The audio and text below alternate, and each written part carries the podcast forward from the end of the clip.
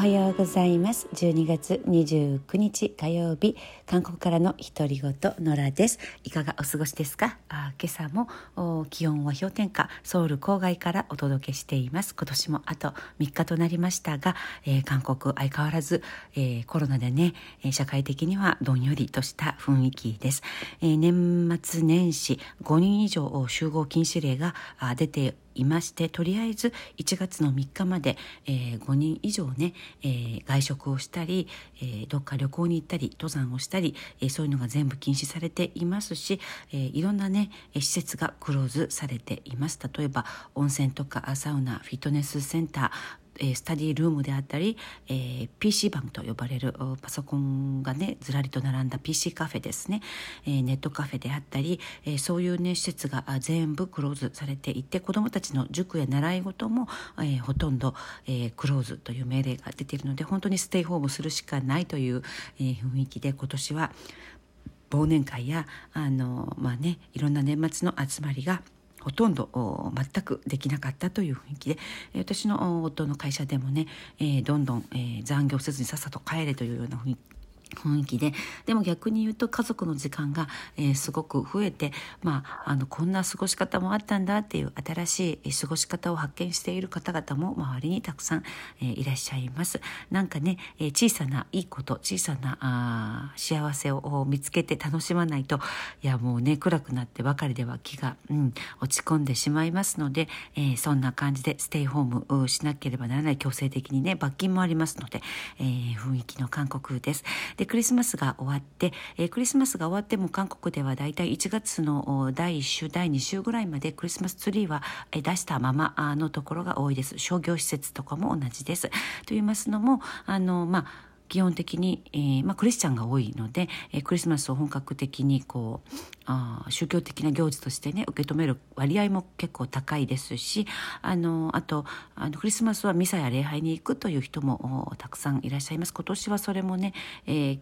教会や制度のあの、まあ、集合禁止で20人以下にされているので少人数で、えーまあ、そういうのを開催したあところも多いんですけれども、まあ、ミサや礼拝今年はできなかった人もたくさんいらっしゃると思いますがあと日本みたいにお正月のあのしめ縄とかの飾りが出ますよね。そういうのが、え全くないので、えー、クリスマスの飾りを百貨店とか商業施設でも急いで片付けるというそういう雰囲気はありません。お正月の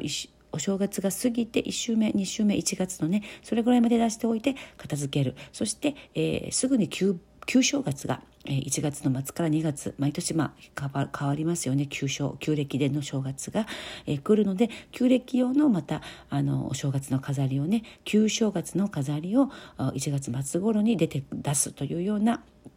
うん、あの雰囲気が多いですね。であの韓国のお正月1月1日前後っていうのはそんなに盛大にお正月という過ごし方祝い方はしませんクリスマスが終わって年末年始を楽しむという静かに楽しむという雰囲気で今年はチョンロンにある除夜の鐘、えーを鳴らすというイベントも全部禁止されているので、えそういう除夜の鐘を聞きに集まるというそういう人たちもいないですし本当に静かになりそうです。で会社とか通ってる人たちもうちの夫の会社もそうなんですが、えー、毎年ね12月31日まで普通に、え出社して31日はちょっと早めに帰ってくるというぐらいで1月1日元旦だけお休みそれから2日からは普通に出社という形で、えそんなに三が日とかお正月の連休っていうのは、えー、この新暦、えー、陽暦においてはないんですね。ただ今年は、えー、三が日が、えー、金、えー、金曜日が元旦なのかな。だから土日とちょうどね、えー、くっついたので、えー、三が日1日2日3日と1月ね、えー、3日連続で休めるということでちょっとお正月の雰囲気かなというふうに思います。でお正月っていうこう飾りとか雰囲気もまあないんですけれどもそれでもね挨拶はあ年が明けたら「聖平ボンマーにバドせよ」「聖平ポンマーにバドせよ」新年福をたくさんあ受けますようにという挨拶をお互いに交わし合います。でちょっと韓国でんと思うのはこの挨拶を、えー、旧暦の旧正月があ明けた時もその前後にもねこの挨拶を交わし合うんですね。だからあのー陽暦と陰暦両方のお正月をまあ挨拶としては使うという感じであのちょっと面白いなというふうに思いましたまだまだ旧正月の方を大きく祝いますし高級日になりますのであのそっちがメインなんですけれどもこの陽暦のちゃんとした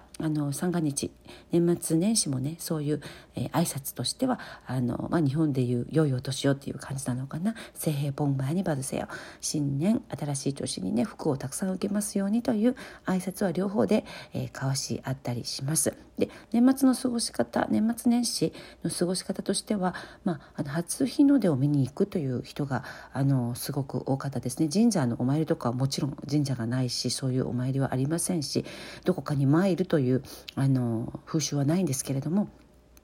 登山とかねあのあるいは初日の出スポットに行って初日の出を家族で見るというそういう過ごし方は結構ポピュラーかなと思います。私もあの北朝鮮との国境地帯、えー、38度線エリアの展望台に登ってて、えー、そこ初日の出スポット近くのねまあまあ近くの初日の出スポットだったので初日の出を家族で見に行ったこととかもありましたがなんせあの、まあ、氷点下になる韓国の冬なのでもうかなり寒くてもう行きたくないなという感じで、えー、私たちは普通は31日あの普通に歌謡大賞とかあと NHK グローバルで「あの紅白歌合戦」が少し見れたりするのでそういうのを見たりしてあとあの教会クリスチャンなので教会に行ってみんなであの教会の中でねカウントダウンをするという過ごし方をしたりしていましたが今年はねそれもできなくて本当に残念なんですけれどもそんな感じで、えー大晦日とお正月を過ごす韓国です。まあ、あのそんなにねこう伝統的な風習っていうのはない感じであのそれぞれのやり方で、えー、年始を楽しむというスタイルですね。ですぐにまた、え1月末から2月あたりに、え旧正月の連休が1週間、うん、ありますのでそっちの方がこう帰省をしたりこうまあ、家族で集まったり法事をしたりチェサあのチャレと呼ばれるね法事をしたりそういう食べ物をね伝統的な、えー、お料理を用意したりとどちらかというと旧正月の方が日本のお正月に近いこう過ごし方ではないのかなというふうに思います。気持ち的にもねなんか旧正月はきちんとやらなくちゃという気持ちがあります。食べ物の用意とか、えー、周りへのプレゼントとかね。まあでもあのこの12月年末に、えー、プレゼントをこう1年のお世話になりました。日本でいうお歳暮ですね。お歳暮を渡す人もたくさんいます。昨日も私あの一升瓶のごま油、えー、手作りのごま油を、えー、取引先の方からいただきました。ものすごい量でいやもう本当に新鮮な手作りのごま油。ごまから栽培してそれを、えー、絞ったというね農家の方。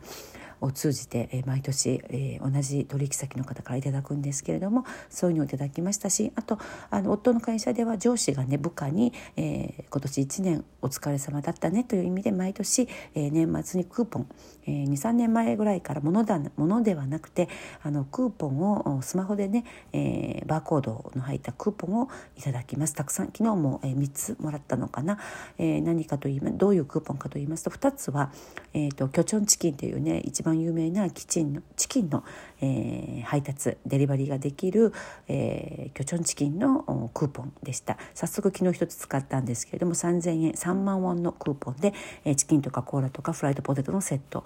とかね。あともう一つは、えピザですね。ドミノピザか何かのセットのクーポン。それも3 4 0 0 0円のクーポンをいただきました。上司が部下にそういうふうにして、えー、1年間お疲れ様だったねという形でねデジタルクーポンを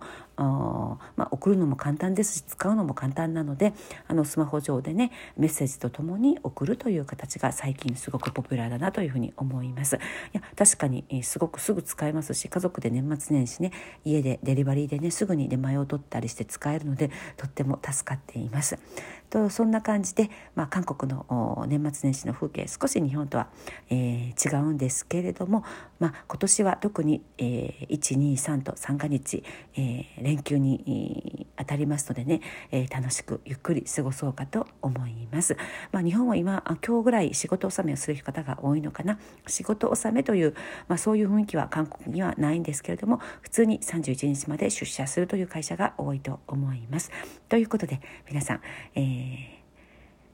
仕事納め、えー、しっかりなさって、えー、ゆっくりゆったり健やかな年末年始をお過ごしくださいということで、えー、今日はここまで、え韓国より DJ ノラでした。アンニョンさようなら。